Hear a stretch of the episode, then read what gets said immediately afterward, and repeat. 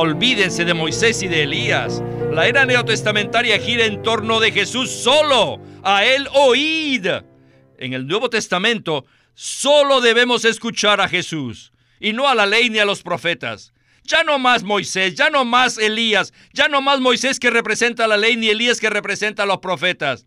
Ya no más del Antiguo Testamento, sino Jesús solo es el Nuevo Testamento.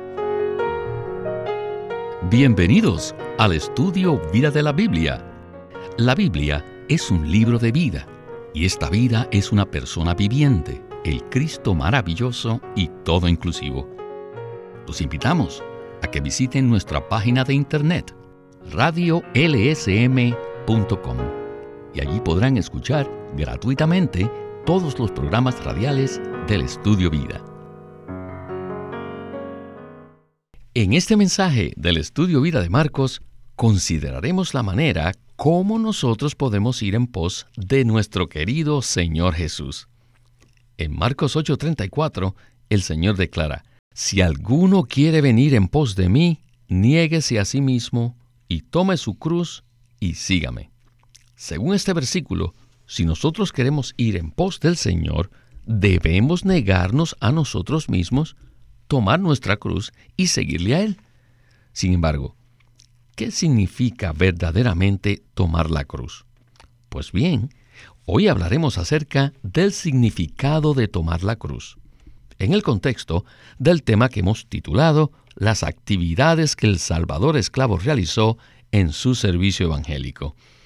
Y hemos invitado una vez más a Alberto Santiago, para que nos ayude a desarrollar esta palabra tan necesaria que se encuentra en el libro de Marcos. Alberto, gracias por regresar al estudio Vida. Para mí es un privilegio estar nuevamente en este bendito programa. Alberto, hemos llegado a un pasaje muy conocido de las Escrituras, el cual se encuentra en Marcos 8:34. Sin embargo, este versículo ha sido completamente mal interpretado por la mayoría de los lectores de la Biblia. Creo que la mayoría de nosotros todavía tenemos el concepto de que tomar la cruz significa sufrir. Entonces, ¿qué tal si usted nos da una breve palabra de introducción al mensaje de hoy? Lo que hablaremos en este programa acerca del significado de tomar la cruz será algo muy fresco, muy renovador y muy liberador. La mayoría de las personas cree que tomar la cruz significa que debemos laborar intensamente para negarnos a nosotros mismos, siendo muy cuidadosos eh, de la manera en que reaccionamos ante las situaciones adversas.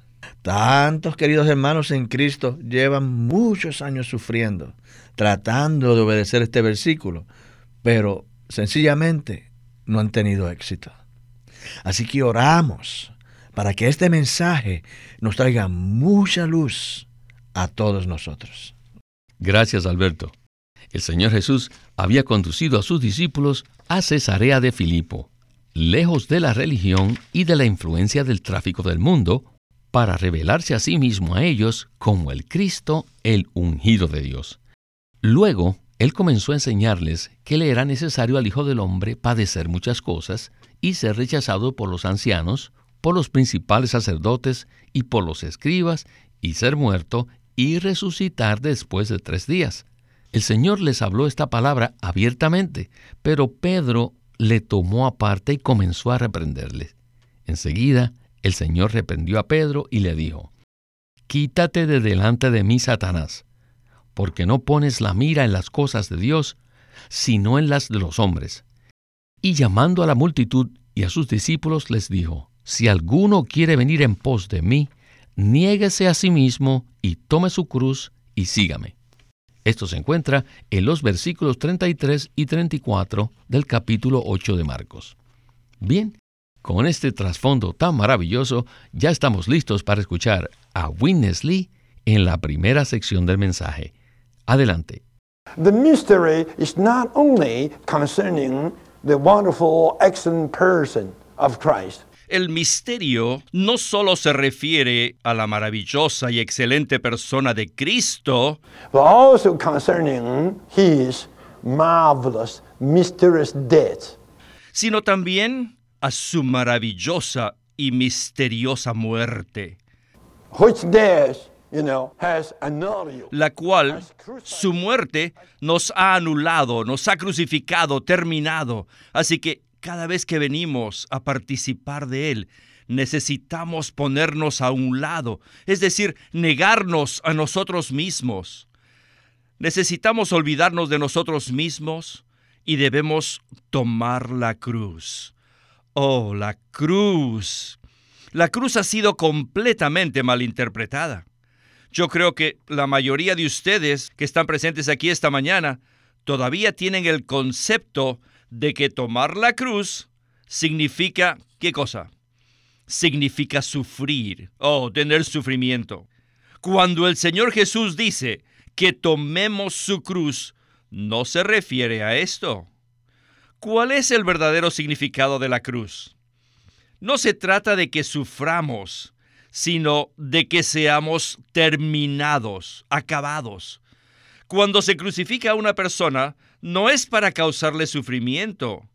Por supuesto que la cruz en sí incluye el sufrimiento, no hay duda al respecto, pero el propósito principal de la cruz no consiste en hacer sufrir a las personas, sino terminar con ellas, eliminarlas. La crucifixión significa muerte. Ser acabados no significa que tomemos el sufrimiento. Les digo, la mayoría de las veces el sufrimiento no nos ayuda. Yo conozco algunas personas que sufrieron mucho durante su vida y como resultado se volvieron personas muy obstinadas. Cuanto más sufre una persona, más se endurece su voluntad propia. Y es difícil conmoverla, es difícil cambiarla. No cambian. El Señor dijo que si alguien quería venir en pos de Él, debía negarse a sí mismo. El negarnos a nosotros mismos significa el darnos por vencidos, el renunciar al yo y no evitarle sufrimientos. Igualmente, tomar la cruz no significa sufrir, sino aplicar la muerte de Cristo en la cruz cuando Él nos terminó a nosotros en su cruz. La muerte de Cristo en la cruz puso fin a nuestro yo. Por tanto, llevar la cruz significa que aplicamos el hecho de que Cristo nos dio muerte a nosotros mismos, indicando que estamos acabados, que estamos terminados. Maravilloso. Tomar la cruz es un misterio y necesitamos todas las epístolas de Pablo para poder comprender esto. ¿Qué significa ir en pos del Señor? Significa participar de Él, disfrutarlo, experimentarlo y permitirle que Él sea nuestro ser. Pues bien, Alberto, Witness Lee afirmó que el significado de la cruz ha sido completamente mal interpretado. Una cosa es experimentar la cruz como un sufrimiento y otra muy distinta es experimentar la cruz para que seamos terminados. Incluso, él dijo que había conocido algunas personas que habían sufrido mucho durante sus vidas y que habían llegado a ser muy obstinadas. ¿Qué tal si nos comenta algo respecto a esto? La mayoría de las personas piensan que la cruz significa aceptar con resignación los sufrimientos de nuestro entorno. No obstante, como hemos escuchado en este programa, cuando una persona pasa por las adversidades de la vida, por el contrario, se puede volver muy obstinado. Yo mismo tenía este concepto y pensaba que debía pasar por tantos sufrimientos debido a mi yo. Sin embargo, la experiencia de la cruz no es para que suframos, sino para que seamos terminados. Incluso me atrevo a decir que si tomamos la cruz como sufrimiento, nuestro yo será fortalecido hasta el punto de que seremos personas muy difíciles de conmover y nos volveremos muy obstinados. Este es un punto que ha sido completamente malinterpretado por la mayoría de los creyentes. Los sufrimientos pueden venir de muchas direcciones. Pueden venir de parte de nuestro cónyuge, nuestros parientes, eh, compañeros de trabajo, de estudio. ¿Pero por qué? ¿Por qué sucede esto? Bueno, sencillamente porque no hemos renunciado a nuestro yo y todavía estamos aferrados a nuestra manera de ser, la cual solo puede ser eliminada por la realidad de la cruz. En este sentido, es muy importante que comprendamos el contexto en el cual el Señor dijo esta palabra. Él estaba hablándole a Pedro, quien estaba sufriendo por el hecho de pensar que el Señor sería despreciado, juzgado y que moriría a mano de los líderes religiosos.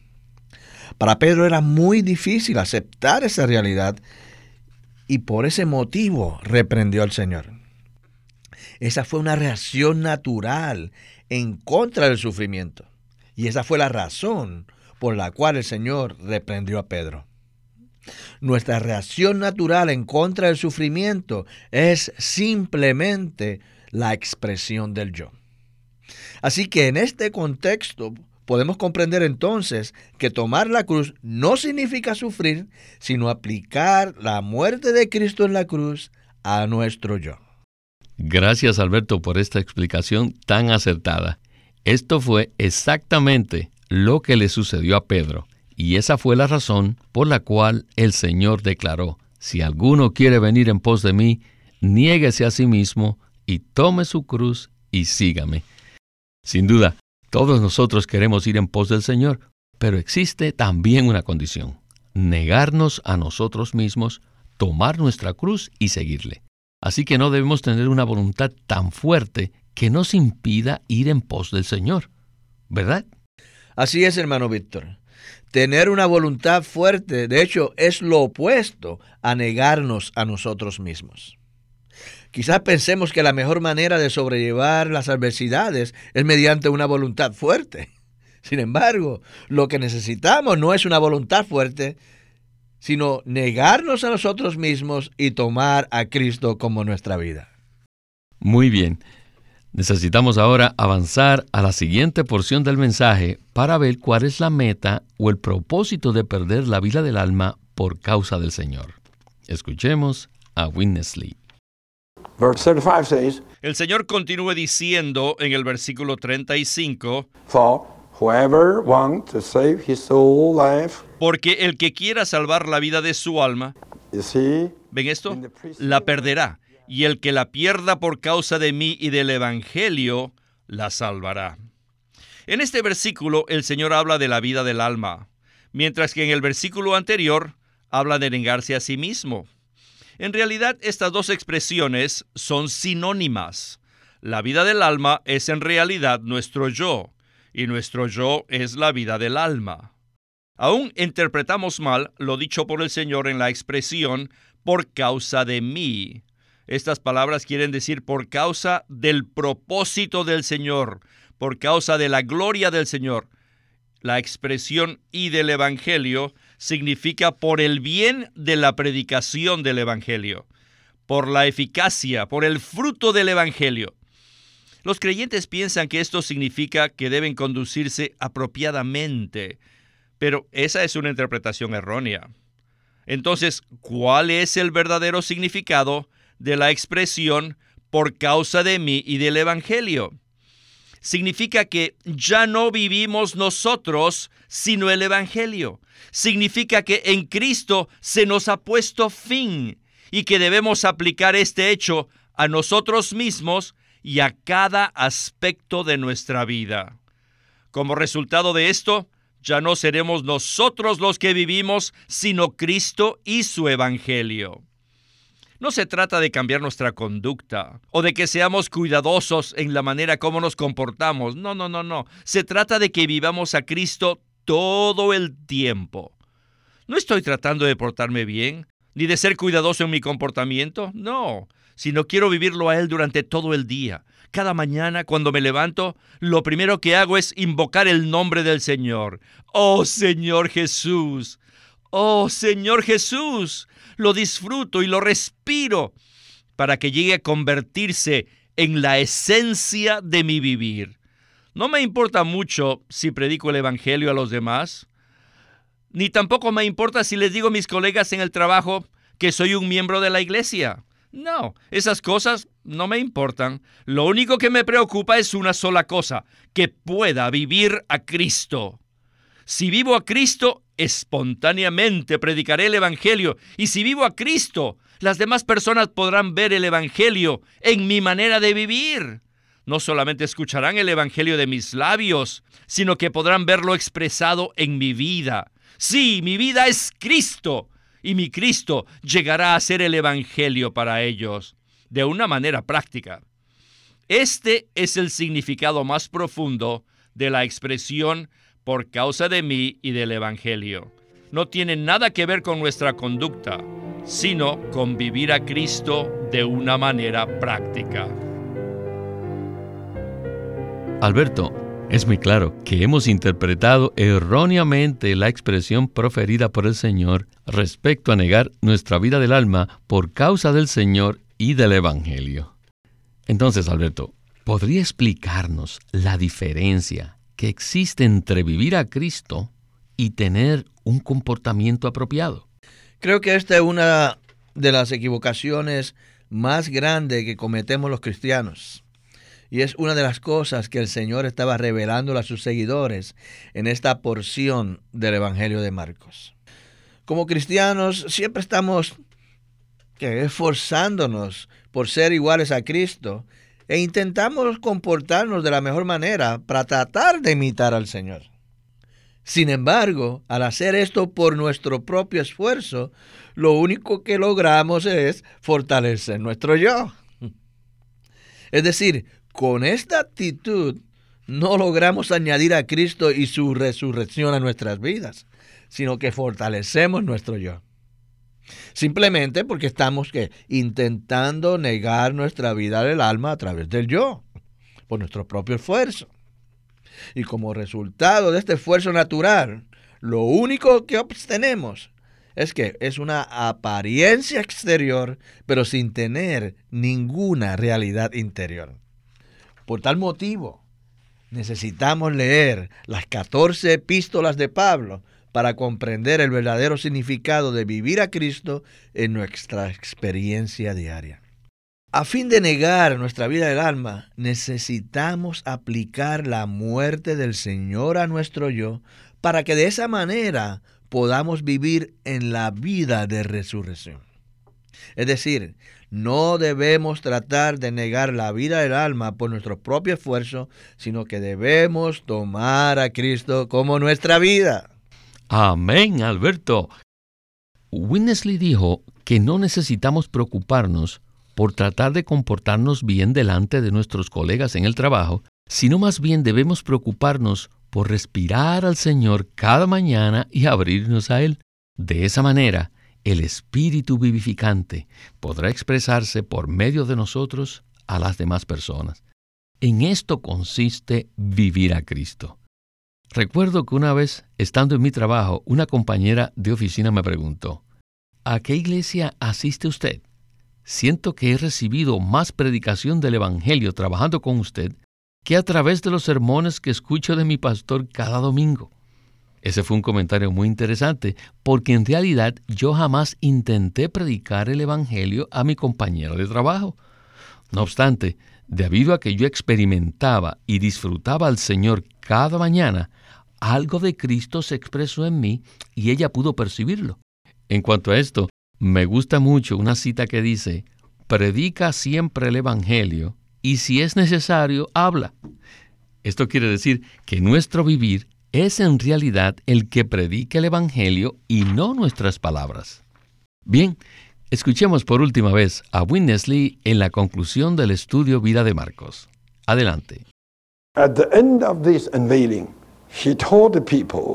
Al final de esta revelación les dijo también a sus discípulos, de cierto os digo que hay algunos de los que están aquí que no gustarán la muerte hasta que hayan visto el reino de Dios venido con poder. Ese algunos se refería a Pedro, Jacobo y Juan. ¿De qué hablaba el Señor? Se refería a su transfiguración. Su transfiguración en el monte equivale a la venida del reino de Dios. ¿Y qué es el reino? El reino es sencillamente el aumento de Cristo. Primero, Él se siembra en los corazones de los hombres como una semilla, luego crece y se desarrolla hasta que empieza a salir del hombre y se manifiesta en gloria. Esto es el reino. Ahora bien, Él todavía no se había manifestado aún. Pero Cristo, por medio de su transfiguración, manifestó la realidad del reino a tres de sus discípulos. Cuando Cristo se les transfiguró en el monte, esa fue la manifestación del reino de Dios. Y los tres discípulos pudieron tener un presabor del reino, lo cual fue muy bueno. En esta escena podemos ver una miniatura del milenio, donde están presentes los santos del Antiguo Testamento, con Moisés y Elías, y los creyentes del Nuevo Testamento, con Pedro, Jacobo y Juan. y también tienen a Jesús allí. Además, podemos decir que Moisés, uno de los santos del Antiguo Testamento, representa a los que mueren y son resucitados, mientras que Elías, Pedro, Jacobo y Juan representan a los que son arrebatados vivos. Así que Pedro estaba muy emocionado y empezó a hablar cosas sin sentido, queriendo colocar a Moisés y a Elías al mismo nivel que Cristo. En esta absurda propuesta, Pedro quería igualar la ley y los profetas a Cristo y ponerlos en el mismo nivel. Y dijo, hagamos tres tabernáculos. Entonces se escuchó una voz que decía, Este es mi Hijo el amado, a él oíd. Es como si Dios hubiera dicho, olvídense de Moisés y de Elías. La era neotestamentaria gira en torno de Jesús solo. A Él oíd. En el Nuevo Testamento solo debemos escuchar a Jesús y no a la ley ni a los profetas. Ya no más Moisés, ya no más Elías, ya no más Moisés que representa la ley ni Elías que representa a los profetas. Ya no más del Antiguo Testamento, sino Jesús solo es el Nuevo Testamento. Sin duda, Alberto, esta es una gran palabra. Nosotros solo debemos escuchar a Jesús, ya que Él es el Nuevo Testamento. Para poder comprender esta palabra apropiadamente, necesitamos las 14 epístolas de Pablo y el resto del Nuevo Testamento. Bueno, ¿podría entonces usted darnos una breve conclusión a este mensaje tan maravilloso? Con mucho gusto, hermano Víctor. Eh, antes de conocer este ministerio, intenté muchas veces negarme a mí mismo, pero siempre fui derrotado. La intención de Dios es que nos demos cuenta que con Cristo ya hemos sido crucificados y que por eso podemos negar la vida del alma. Podemos vivir y expresar a Cristo debido a que Él vive en nosotros. Debemos conocer a Cristo de esta manera, para que nuestra vida del alma sea negada espontáneamente. Debemos ejercitar nuestro espíritu cada día por medio de invocar el nombre del Señor Jesús, a fin de que Él pueda aplicar su cruz a nuestra vida del alma y de esa manera Él pueda expresarse por medio de nosotros. Alberto, qué buena palabra de conclusión. Gracias por acompañarnos en el estudio Vida de la Biblia con Witness Lee y esperamos que regrese pronto. He disfrutado mucho este programa. Gracias por invitarme. Este es Víctor Molina haciendo la voz de Chris Wilde, Alberto Santiago la de Francis Ball y Walter Ortiz la de Witness Lee.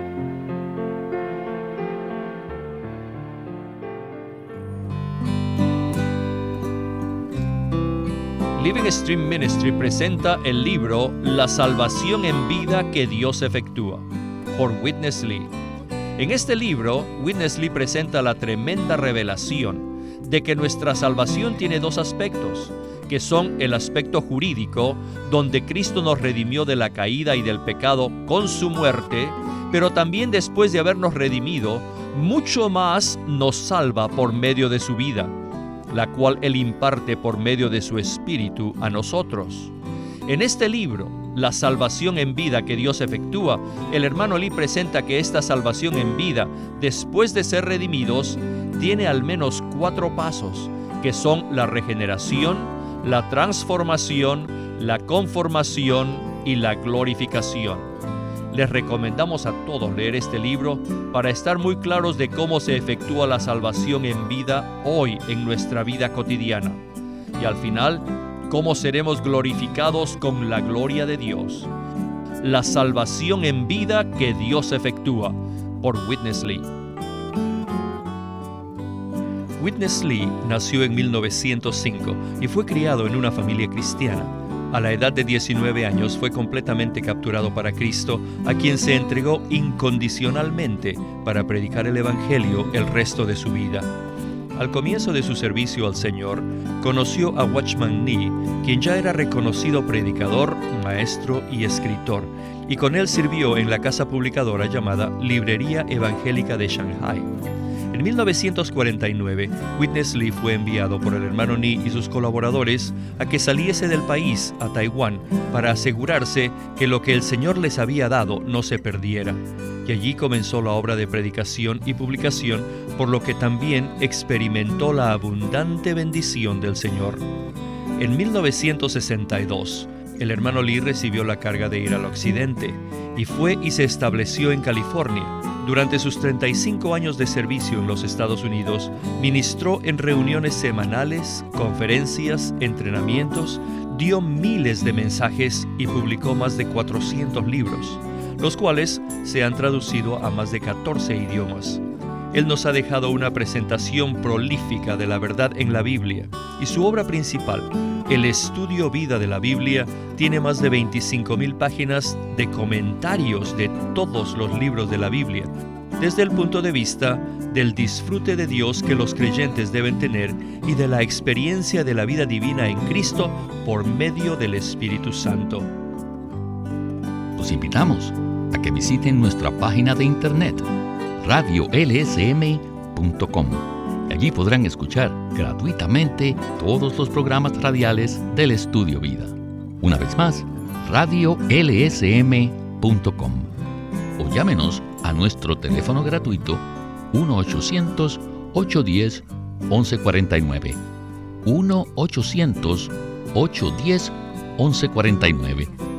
Además, si desean, pueden comunicarse con nosotros enviándonos un correo electrónico a estudiovida.lsm.org. Una vez más, estudiovida.lsm.org.